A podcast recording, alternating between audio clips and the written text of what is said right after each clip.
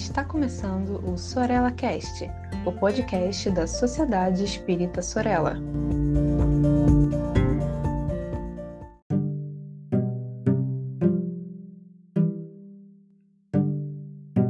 Olá, vocês que acompanham o Sorella Cast, meu nome é Saulo Monteiro e hoje nós temos mais um episódio da série Mediunidade com Palhano e Hermínio. Hoje estamos mergulhados especialmente no livro Diversidade dos Carismas. É sempre nele ou no transe mediunidade em que a gente se encontra. E no capítulo em que nós estamos estudando hoje, Hermínio Miranda vai falar do déjà vu ou déjà vu, se nós pudermos arriscar uma expressão em francês. O déjà vu, conhecido entre nós como aquelas experiências em que parece que nós já vivemos o que estamos vivendo, aquela cena né, que a gente já viu, ela está inscrita, segundo Hermínio, no grupo das sensibilidades anímicas. É verdade que uma sensibilidade mais ostensiva, né? Parece que quem vive um déjà vu, é, ele está meio que no passado, onde aquilo ainda está acontecendo, ou então no presente, recordando alguma coisa que já aconteceu, né? E nós temos muitos casos interessantes relatados aí na literatura de investigação psíquica, na metapsíquica e também em autores clássicos do próprio espiritismo, como Ernesto Bozano, como Leon Denis. É um assunto bastante curioso e eu quero chamar a atenção no início das nossas reflexões para o fato de que, em termos de capacidades anímicas, mediúnicas e a junção das duas, as medianímicas, nós sabemos muito menos do que aquilo que tem por saber. Nós temos muito mais perguntas do que efetivamente respostas. Então, antes de nós rejeitarmos os fatos porque eles não se encaixam nisso ou naquilo que a gente já entendeu, é bom aquela boa humildade de Kardec, né, aquele bom senso com humildade, para olhar para o desconhecido com a sensação de, bom, isso eu não estou entendendo ainda, mas eu posso vir a atender, a entender. Por exemplo, nós temos um filme é, que já foi citado aqui em outra oportunidade, as três faces de Eva, que revelam a questão que o Hermínio vai trabalhar como condomínio espiritual, que é algo que não está em Kardec na tese da obsessão. Aliás, estudando esse capítulo, a gente viu como que Kardec muda a sua configuração de possessão. Então, Kardec, gente, assim como a literatura espírita clássica, ele não é uma porta fechada. Ele é uma chave, na verdade, né? O espiritismo não é uma casinha onde eu entro e encontro tudo. O espiritismo é a porta de abertura para uma casa que é o infinito, que é o universo. E no caso do déjà vu, nós temos alguns é, elementos muito curiosos, porque parece que em alguns momentos a criatura, é, mesmo lembrando daquilo que está acontecendo, ela procura contrariar e não consegue. Há um caso interessante que o Hermínio conta de um professor que estava dando uma aula e ele percebeu é, pela, pela experiência do déjà vu, né, vendo aquela cena se repetir, ele percebeu que ele ia indicar um livro para o aluno. E ele resiste então a essa indicação. Ele fala: não vou indicar.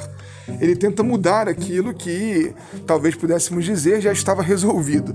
Eu não vou indicar o livro. Ele resiste. E aí diz o Hermínio muito curiosamente que ao resistir ele ouviu a própria voz dele dizendo: Vou dar um pulo no meu escritório para buscar um livro para você. Falando com o aluno. Ora, parece que não foi ele que disse. É claro que foi ele que disse mas ele não conseguiu resistir àquilo que ele estava tentando resistir.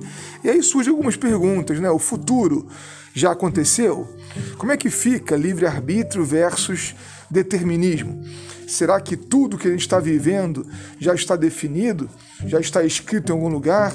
Será que as coisas que estão acontecendo são só repetição recordação de algumas coisas que a gente já viveu? Será que o futuro já existe? Porque o Hermínio faz uma consideração interessante. Deus, que não ignora nada, não pode ignorar o futuro. E se Deus o conhece, o futuro já existe.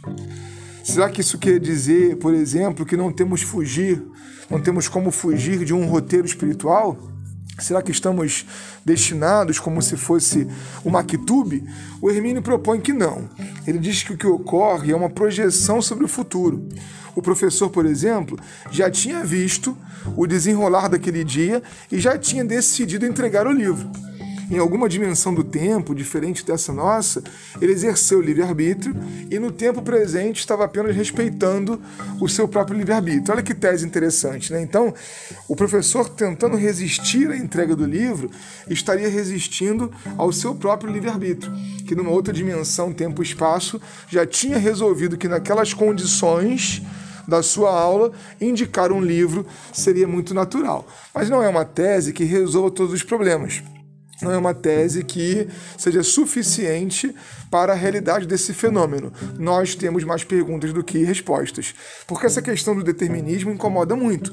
Se nós somos alguém que repete coisas, então nossa capacidade de escolha ela está diminuída, ela está limitada? Será que ela está suspensa?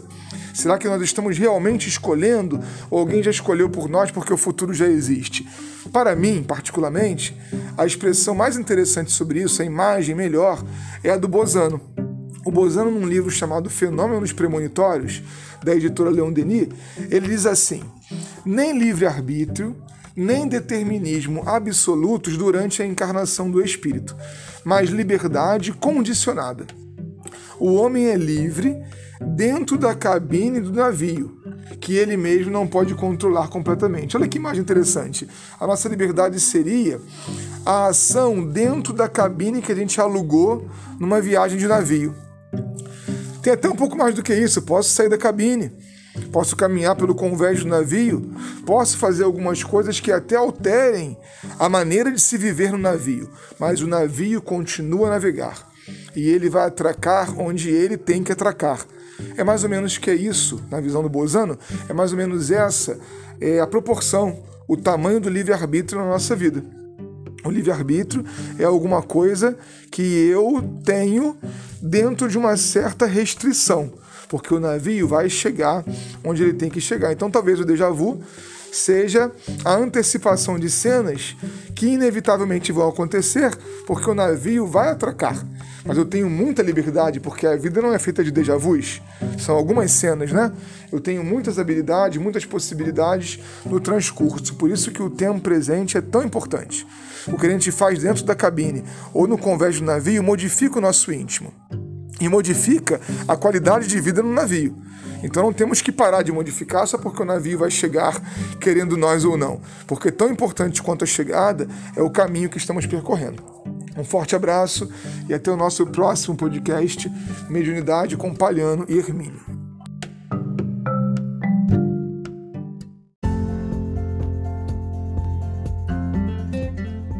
Siga a Sociedade Espírita Sorella nas redes sociais, Facebook e Instagram. Inscreva-se em nosso canal do YouTube e fique por dentro de nossa programação.